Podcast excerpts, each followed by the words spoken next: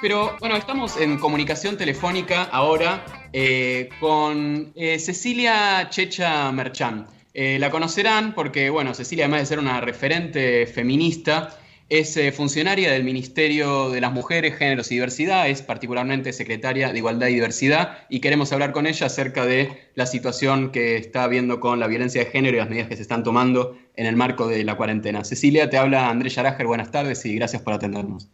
Hola Andrés, buenas tardes, ¿cómo están? Bien, bien, muy bien. Venimos hablando estas últimas semanas del problema, bueno, que todos los problemas que acarrea la cuarentena, ¿no? Y venimos leyendo también varias de las medidas por las cuales se está viendo mucha difusión de las políticas que se están tomando desde el Ministerio. Y bueno, yo leía eh, la siguiente información, que se difundió que desde el inicio del aislamiento hubo un 39% más de llamados al 144, aunque otras fuentes medio confusas hablan de un 60% más o se dice que hay un 25% más de denuncias ante el Ministerio Público Fiscal en el caso de la Ciudad de Buenos Aires. Eh, ¿Esto es así? ¿Se puede deducir que efectivamente está habiendo más casos de violencia de género o está habiendo más denuncias? Eh, ¿Qué, panorama hay para, eh, para con esta problemática en este contexto? Mira, lo que podemos decir con mucha claridad en este tiempo es que todos los delitos bajaron durante eh, el aislamiento y el único que se sostiene es el de la violencia, el de los femicidios y el de la violencia de género. Eh, claro que hubo más llamadas a la línea, eh, hubo casi un, un 40% más de llamadas a la línea 144 y creo que tiene que ver con que nosotros en contextos normales siempre decimos que hay que alertar a las personas que rodean a las mujeres que viven situaciones de violencia en su propia casa, decimos que hay que estar cerca porque el aislamiento es una de las, de las cuestiones que ocurren cada vez que hay violencia. Eh, el agresor en general intenta aislar a esa mujer. Entonces, en este tiempo ocurre eh, con, con, mucha más, eh, con mucha más fuerza, porque ese aislamiento es además obligatorio. Entonces, hay muchas mujeres que han quedado en su casa con, con, con sus propios agresores.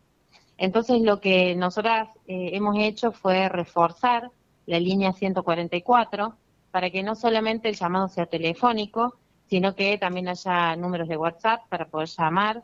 Eh, se amplió la cantidad de personas que atienden la línea, se agregó un mail y una aplicación para el celular y una campaña, como vos decías, de todo el tiempo tratar de explicitar que toda la sociedad tiene que seguir atenta a, lo que ocurre. Si nosotros escuchamos, y sabemos que está eh, al lado de nuestra casa o en, estamos escuchando que está sucediendo una situación de violencia, llamar al 144 o si vemos que es muy grave, también llamar al 911 11, perdón, para que actúe rápidamente.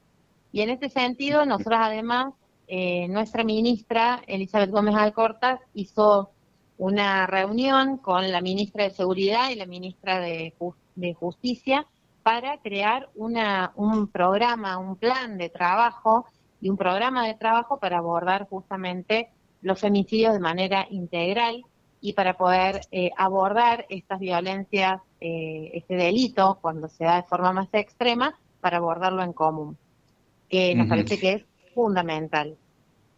¿Y están alcanzando en este marco los refugios para las víctimas, en este marco de aumento de las denuncias de violencia? Mira, nosotros lo que hicimos, eh, primero que consideramos que no hace falta, no deberíamos tener más, eh, más refugios, sino que las mujeres deben quedarse en su casa y que la sí, si no se tienen que separar a los agresores. Exactamente, no, no, es, este es un delito, no tiene por qué la, la persona que ha sufrido eh, la acción de ese delito tener que salir de su casa, sino todo lo contrario. De todas maneras, durante este periodo, lo que hicimos, y en eso quiero rescatar también la acción de las secretarias de género, fundamentalmente de todos los sindicatos, que logramos, y de todas las centrales, ¿no? que eso también es muy interesante, lograron que eh, de todos los hoteles, todos los hoteles sindicales están puestos a disposición de, em, del sistema de salud y de la emergencia de salud en el caso de que hiciera falta por eh, el, coronavirus. Eh, ellas lograron eh, que muchos sindicatos dejaran como algunos espacios para que nosotras podamos contarlos como lugares para acoger a mujeres que, que tengan que salir de un lugar rápidamente y hemos logrado crear una red en casi todo el país para esos espacios. Sí quiero agregar y aclarar que esos hoteles que, con los que contamos en esta articulación maravillosa entre las organizaciones sindicales y eh, el ministerio, esos hoteles no es que están disponibles para que una mujer, no es de que yo tengo un problema y voy, pido y me voy a un hotel, sino que se evalúa en la línea 144. Y que a través de la línea 144, lo primero que buscamos es toda la red que esa mujer o que esa, esa mujer y sus hijos tienen para poder vivir en, en condiciones normales, ¿no? para tratar de que puedan hacer una vida dentro de sus propias, con sus propias redes, sus propios afectos, no quedar más aisladas en un refugio. Pero tenemos, contamos con eso que me parece que es eh, muy importante. Y de la misma manera, quiero rescatar que esta acción de las organizaciones eh, en la Argentina tiene una fuerza eh, impresionante. No solamente hemos trabajado con las organizaciones sindicales, sino que también trabajamos con un montón de organizaciones migrantes, con organizaciones LGBTIQ, con las que hemos articulado a nivel nacional, a nivel federal y junto con los gobiernos locales y provinciales, todo lo que tiene que ver también con la asistencia en la emergencia a personas travestis y trans, eh, a personas, a mujeres o eh, travestis y trans migrantes que no pudieron acceder al ingreso familiar. Eh, y creo que todo esto no sería posible sin la existencia de un Estado presente, pero centralmente ese Estado presente articulando con las organizaciones sociales, con las organizaciones feministas, LGBTIQ en todo el territorio. Checha, ¿cómo estás? Verónica Ockril te saluda. Te quería hacer una pregunta. Vos mencionaste recién, si no me equivoco, 40% más de denuncias en el 144, ¿verdad? Es un montón. Es que no son de, tengan en cuenta algo también, ¿no? El 144 no es que es para recibir denuncias, sino para recibir orientaciones. Ah, Entonces, sí, claro que aumentó eh, y también me parece bueno ser prudentes con las cifras, como, como decían ustedes incluso, ¿no? Eh, las cifras eh, o, los datos pueden procesarse cuando pasado un poco, y no se puede procesar en, en cinco días querer tener el dato como central, porque a veces también aumentan las llamadas, por supuesto que aumentaron y por supuesto que aumentan y aumentan muchas consultas, por ejemplo, ¿qué hago con eh, qué sé yo, todo lo que tiene que ver con las cuotas alimentarias, eh, todo lo que tiene que ver con el traslado de niños y niñas, eh, con la con em, las situaciones que, que, que, son también de violencia, pero que no específicamente tienen que ver con una situación extrema de violencia. ¿no? Lo Porque te iba a preguntar justo si si también aumentaron las detenciones, eh, si hay algún dato, justo me decís lo de los datos, pero bueno, no sé si estará disponible el dato, pero digo, frente a ese 40% que es verdad, desagregado, decís vos, hay, hay, muchas consultas de otro tipo y no necesariamente de violencia extrema, pero bueno, si, si, si también aumentó la, detención de agresores, no lo sé, ¿hay algo de esto dando vueltas o no se puede decir aún? Mira, eh, no, no puedo decirte que aumentó la detención, sí que hubo en toda una primera etapa, una situación compleja, que era que las mujeres iban a hacer la denuncia, primero que todos aquellos agresores que tienen, por ejemplo, una perimetral, que no pueden arrimarse a la, a la mujer o a la persona que han agredido, se mantiene hasta que termine la cuarentena. O sea, eso sí me parece que es importante. Por otro lado, eh, hubo situaciones de mujeres que se vieron como hostigadas o violentadas en la calle cuando iban a hacer la denuncia eh, por violencia a una comisaría. O que algunas comisarias, como pasa en tiempos comunes, pero ahora mucho más agravado, no tomaban las denuncias. Entonces, nuestra ministra sacó una resolución, analizamos esta situación, sacó una resolución donde efectivamente las mujeres pueden ir a hacer la denuncia, pueden ir acompañadas a hacer esa denuncia, nadie puede hostigarlas, es una situación de fuerza mayor, pero además se aclara, y además es importante que todos los medios repitan constantemente que la policía, todas las comisarías deben, están obligadas a tomar la denuncia y a actuar en consecuencia. Entonces, estas son cuestiones que, creo que es importante porque a veces eh, muchas personas ni siquiera lo saben. Hay que repetirlo porque en este tiempo es fundamental la intervención de las fuerzas eh, de seguridad y la intervención de la justicia, que por supuesto es más dificultoso. Y, en, esta línea, Checha, a ver si nos podés eh, interiorizar un poco en cuáles son los protocolos y los modos de funcionamiento que implementaron en el Ministerio. Cuando una mujer en este contexto de cuarentena llama al 144 para denunciar una situación de violencia, ¿cómo procede el Ministerio? ¿Cómo se, cómo se orienta a la víctima de violencia? Eh, ¿Qué se le dice que haga? Eh, qué, alternativas se barajan? ¿Cómo sigue todo después de ese llamado? Bueno, ahí empieza todo un nivel de articulación enorme con todos los recursos del Estado, de las organizaciones que hay en la localidad donde se encuentra esa mujer. Porque pensemos que eh, no es que, bueno, una mujer llama y entonces el Estado Nacional va a arreglar todo en una... No, porque eh, este es un país federal, cada provincia además tiene muchísimas localidades, entonces lo que sí tenemos es lo que nosotros llamamos una recursera, unos recursos increíbles primero que lo primero que ocurre cuando alguien llama es que hay una persona que atiende y que escucha y que contiene, ¿no? Que eso ya es importante. Pero además eh, se articula con la provincia, se articula con la ciudad, con el municipio, eh, todas las posibilidades que existen en ese lugar. Eso es lo que se hace todo el año. ¿Qué pasa ahora que es más complejo? Es que eh, lo que decíamos al principio, que al estar aisladas es mucho más, eh, más complejo, más, más angustioso y más difícil de resolver. Y además que la justicia eh, está funcionando con, con menos personal, bueno, todo lo que ya sabemos, ¿no?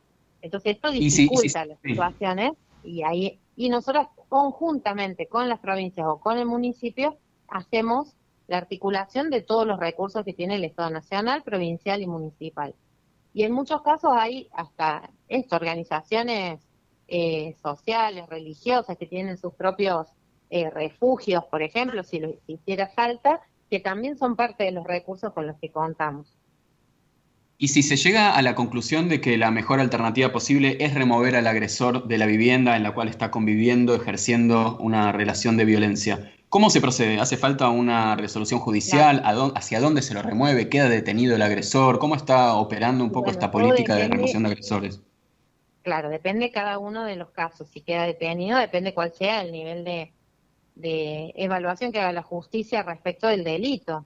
Entonces, si queda detenido, queda detenido, y si no tiene que, si no va a quedar detenido, tienen que la justicia buscar dónde esa persona se va a alojar hasta que termine el aislamiento que eh, puede ser también parte de su red vital, de su familia, de lo que fuere, o la justicia tiene que determinar en qué lugar esa persona va a continuar.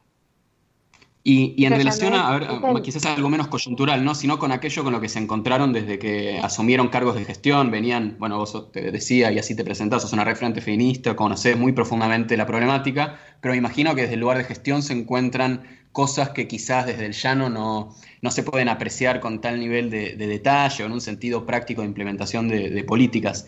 ¿El Poder Judicial está teniendo un desempeño adecuado en la atención a víctimas de violencia y en el tratamiento de los casos de violencia? Eh, ¿Con qué problemáticas se encontraron en su relación eh, con el Poder Judicial desde que asumieron el, control del Ministerio y la creación, obviamente, del Ministerio? El Poder Judicial es también diferente de acuerdo a cada una de las provincias. En algunas provincias está actuando de una manera, en otras de otra. Por suerte, nuestras compañeras del área de violencia, mi, mi, colega, mi compañera Josefina Kelly, que es la secretaria de violencia, además de ser abogada y de venir, de en parte de conocer el Poder Judicial, eh, puede eh, da cuenta constantemente de distintos tipos de, relación, de relaciones con el Poder Judicial. Todos sabemos que las que venimos de hace mucho tiempo, sabemos que hay un déficit muy importante en, la resolución que tiene el Poder Judicial, lo digo en términos generales, respecto de eh, lo que es la violencia de género. La sociedad es, machista, la sociedad es muy machista, todos los poderes son machistas y sobre todo aquellos poderes que no han sido eh, eh, muy transformado durante todo este periodo. Entonces creo que es obviamente que hace muchísima falta una, una tarea de formación profunda, por eso es que la ley Micaela es importantísima en los tres niveles, no solamente en el Poder Ejecutivo, sino en todos los niveles eh, y en todos los poderes. Yo creo que tenemos ¿Se está aplicando adecuadamente en el Poder Judicial? ¿Cómo? ¿Se está aplicando adecuadamente las capacitaciones de la ley Micaela en los integrantes del Poder Judicial? Claro, el asunto también es que, como vos decías muy bien, nosotras tenemos muy poco tiempo dentro del Poder Ejecutivo. El ministerio fue creado eh, hace muy poquito, en, diciembre. Entonces, eh, para nosotras, el haber iniciado la ley Micaela con las altas autoridades, empezando con el presidente, fue un impacto importante eh, a nivel nacional, a nivel federal y en todos los poderes. ¿Cómo está ese proceso? Por supuesto que nosotras, eh, nuestras compañeras de esa área, eh, con Diana Broggi a la cabeza, están ordenando cómo continuar las capacitaciones y cómo ordenar las capacitaciones eh, de las altas autoridades durante ese periodo de aislamiento. Pero no te puedo tampoco decir, está todo súper bien ordenado, porque la verdad que no encontró una emergencia en la que tuvimos que replantear eh, temporalmente hasta que nos volvemos a reordenar y que podamos hacer de manera virtual esas capacitaciones y trabajarlas. Eh, y creo que eso es como muy importante. Em, en este momento nuestras compañeras están trabajando a, la velocidad de la luz para poder dar eh, continuidad a la ley Micaela de manera virtual y el poder, además del poder legislativo, sí, perdón, el poder eh, legislativo y el Poder Judicial tienen que ordenar su propia capacitación también para todos los funcionarios y funcionarias en todo, en todo el país. Chicha, te saco un poco del tema este urgente de la violencia hacia otro que, bueno, también es una vieja reivindicación del feminismo que tiene que ver con las tareas de cuidado. ¿Te parece que en este contexto de cuarentena, que, bueno, las parejas heterosexuales, si querés, para ir a un mainstream, estamos compartiendo la casa 24 horas. ¿Hay algo, alguna impresión que tengas? Eh, si, si, si por ahí las tareas se están repartiendo un poquitito mejor, es la esperanza que tengo, pero no lo sé. Me gustaría saber qué, qué es lo que ves vos desde tu lugar. Yo creo que lo que está ocurriendo es muy importante la pregunta que haces, porque yo creo que el corazón de la violencia, no lo creo yo, lo creemos todas, y el ministerio de hecho ha creado el área de igualdad y diversidad que me toca coordinar, porque consideramos que el origen de la violencia está puesto en la enorme desigualdad eh, que existe entre, entre los distintos géneros dentro de esta sociedad. Y una de esas grandes desigualdades es cómo se reparten las tareas que nosotros llamamos las tareas del cuidado, ¿no? Las tareas del cuidado de la vida, que en general llamamos las tareas domésticas, pero que es un poco más. Porque si vos pensás, las tareas del cuidado de la vida, todas las personas necesitamos que nos cuiden y cuidamos en algún momento de nuestra vida, desde que nacemos hasta que nos vamos. Y en ese sentido, eh, es, y es muy hermosa esa tarea, cuidar es, cuidar y ser cuidada es una tarea muy hermosa, pero no se incorpora en esta sociedad como una tarea que es un trabajo, ¿Y por qué digo esto? Porque es una tarea que si bien es hermosa, al recaer de una manera tan fuerte en las, y mayoritariamente en las mujeres, hace que el enorme, la enorme desigualdad que genera sea muy profunda, a punto tal que hoy se puede ver con el aislamiento eh, obligatorio, podemos ver perfectamente que las tareas esenciales se puede parar todo lo demás en la vida económica, pero no se pueden parar las tareas esenciales, que son justamente las del cuidado de la vida. No se puede parar el cuidado de niños y niñas, no se puede parar el cuidado de personas adultas o de personas con discapacidad que requieren cuidados, no se pueden parar las áreas de salud que son de cuidados. Entonces, em, ahí es donde tenemos, donde podemos ver incluso el nivel de precarización que tienen esas actividades, porque si pensamos, o, el cuidado comunitario, ¿no? A nivel de, el, de lo que serían las tareas eh, de la casa, las tareas domésticas, las trabajadoras de casas particulares son las más precarizadas de, de todo el sistema y sin embargo hoy todas las personas que cuentan, tienen la suerte de contar con alguien que limpie y arregle su casa se estarán dando cuenta la importancia que tenía ese trabajo. Eh, porque hoy no, no están, ¿no? Nosotros nos ocupamos mucho desde el ministerio de trabajar que todas aquellas personas que, se, que tienen que ver con las tareas del cuidado, como trabajadoras, tuvieran en este periodo acceso a los derechos. Y ese es uno, ¿no? Que las trabajadoras de casas particulares se queden en su casa. Otra es ah, la posibilidad de ver a nivel de los hospitales, ¿quiénes están en los hospitales? Están los médicos y las médicas, pero también están fundamentalmente enfermeras, fundamentalmente cocineras, las que limpian, la gran mayoría mujeres. Dentro de las casas, yo creo que la distribución de las tareas es algo que debería estar viendo todo el mundo, ¿no? Creo que hoy se nota mucho que esa división no es eh, no es corresponsable, no hay una responsabilidad compartida, o si la hay, bienvenida, ¿no? Porque creo o sea, al menos civilizar, ¿no? Por lo menos hay algo que se está viendo. Claro, porque queda, o sea, yo creo que es un momento eh, donde todo queda muy a la vista, ¿no? Que, que se nota que lo que decíamos antes, que hay una inseguridad de la que nadie habla y ahora se nota que existe, que es la inseguridad que viven las mujeres dentro de la casa cuando son violentadas. Que hay una ah. desigualdad enorme, que es que hay las tareas del cuidado. Todo lo que tiene que ver con el cuidado es, mal, es eh, mal pago o directamente no es remunerado, que se considere que es una tarea de las mujeres porque a nosotras nos encanta cuidar y nadie se da cuenta lo que significa o la tarea de los docentes. ¿Cómo se nota hoy que esa tarea es central? Porque la está viendo la madre, el padre, los tíos, las tías, quienes vivan con esos, con esos niños y niñas. Creo que es muy importante que nosotras podamos tener, y por eso nosotras tenemos también como política una mesa interministerial donde trabajamos con todos los ministerios que tienen algún área de cuidados, ya sea desarrollo social. ¿Hola? No, no, sí, sí, no, es que pasa que ah, tenemos que ir eh, cerrando, eh, Checha, porque se nos corre el tiempo del programa. La verdad que es súper interesante, da para, da para seguirlo un montón y además, sobre todo porque de a poco eh, vamos descubriendo, ¿no? Que, cuáles son las políticas que empieza a generar un ministerio que tiene control sobre un área que antes ni siquiera existía en términos de gobierno. Así que me parece que da para, para que lo sigamos muchísimo más. Por lo pronto, te, te agradecemos un montonazo esta comunicación, quienes recién se conectan. Estamos hablando con Cecilia Checha Merchan, ella es la secretaria de Igualdad y Diversidad en el Ministerio de las Mujeres, Géneros y Diversidad, justamente. Así que nuevamente, Checha, te agradecemos un montón y esperamos contar con vos en algún programa próximo. No, muchas gracias a ustedes, les mando un abrazo grande.